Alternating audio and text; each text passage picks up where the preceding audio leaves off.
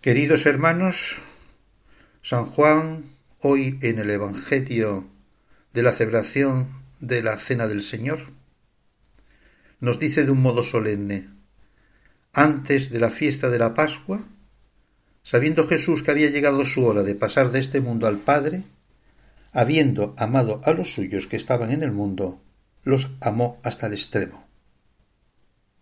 Hemos entrado en el corazón de la Semana Santa.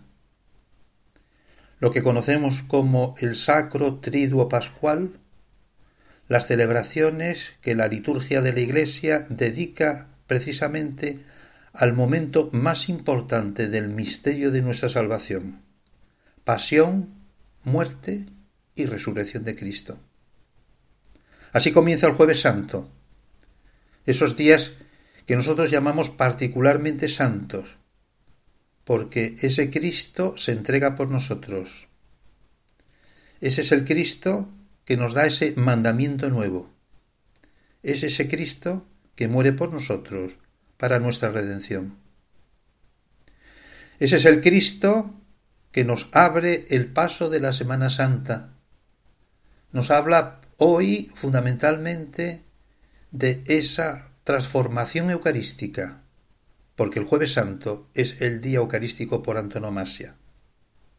Cristo en la última cena con sus discípulos transforma aquel pan y aquel vino en su cuerpo y en su sangre. Y como nos recuerda San Pablo en la segunda lectura de la misa de hoy, eso lo haremos nosotros. Haced esto en memoria mía.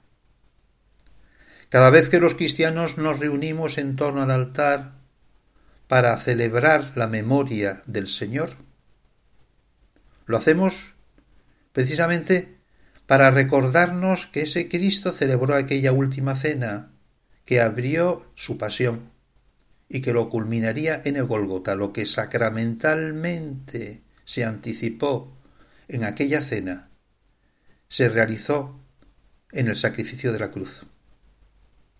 Y desde entonces todos los cristianos cada vez que celebramos ese memorial, que en el sentido bíblico no es simplemente un recuerdo, sino que es volver a hacer realidad, nosotros recordamos aquello que nos dice también el texto de la lectura. ¿eh? Lo recordaremos hasta que vuelva a venir el Señor. Sabemos que en el cielo no va a haber Eucaristía, porque allí gozaremos de Dios en ese cara a cara.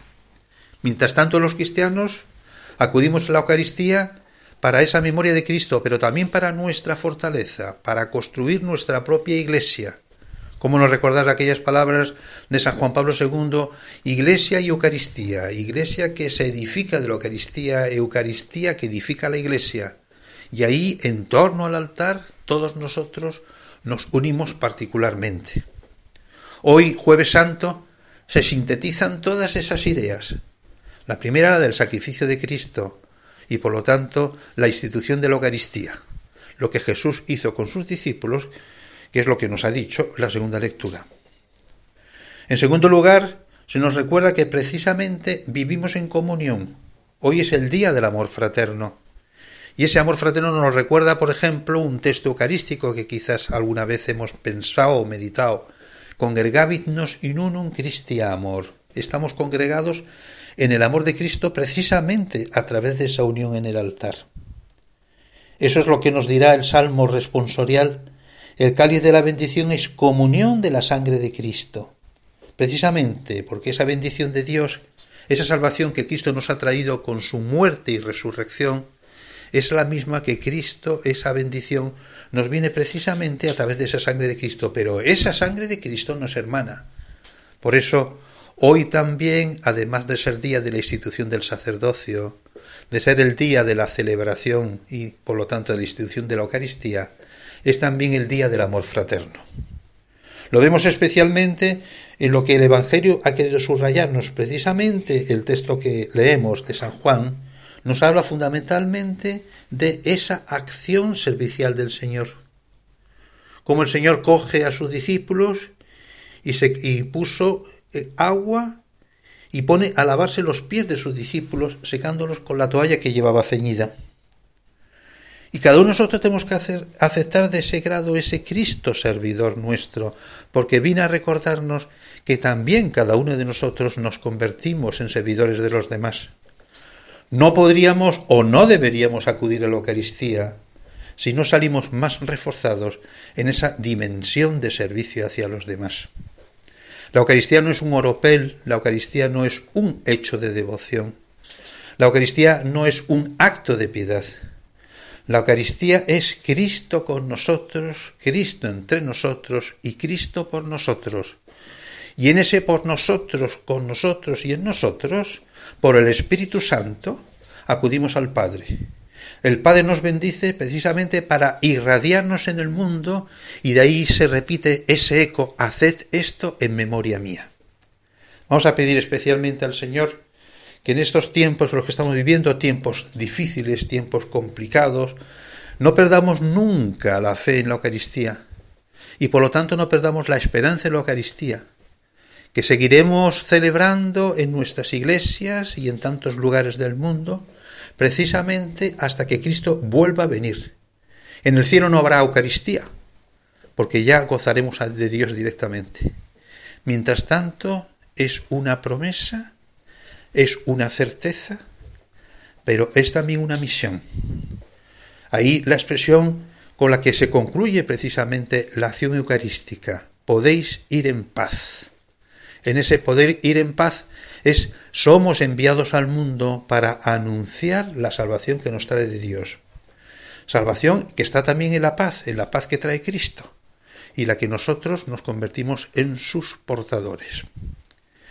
Vamos a pedir también al Señor que aprendamos los cristianos a vivir más en unidad, que hoy especialmente recemos por nuestros sacerdotes, que pidamos por las vocaciones sacerdotales, que a través de nuestro sacerdocio común de los fieles, unidos al sacerdocio ministerial, construyamos esa iglesia en la que Dios nos pone precisamente para anunciar su salvación. Y también hoy es un día para introducirnos especialmente en ese misterio de lo que es el abandono de Dios. Los evangelistas son lapidarios cuando concluyen precisamente el texto del prendimiento del Señor en Getsemaní con aquella expresión todos le han abandonado, todos le abandonaron. Hemos de pensar también por qué nosotros con tanta frecuencia podemos abandonar al Señor. Ahí está el misterio de la maldad, el misterio del pecado y tantas otras cosas que Cristo viene a vencer precisamente con su sacrificio en la cruz. Nos introducimos en ese misterio del Santo Triduo Pascual con la celebración del Jueves Santo y del Viernes Santo y que concluiremos precisamente con la Vigilia Pascual, ya Cristo que resucita. Pero que no olvidemos aquello que nos dicen tantas veces las oraciones litúrgicas, que por tu pasión y tu cruz alcancemos la gloria de la resurrección. Hoy probablemente no es un día para decir muchas cosas, muchas palabras, sino para adorar. Adorar al Señor que se queda reservado en lo que nosotros llamamos monumentos, precisamente después de la celebración de la última cena del Señor.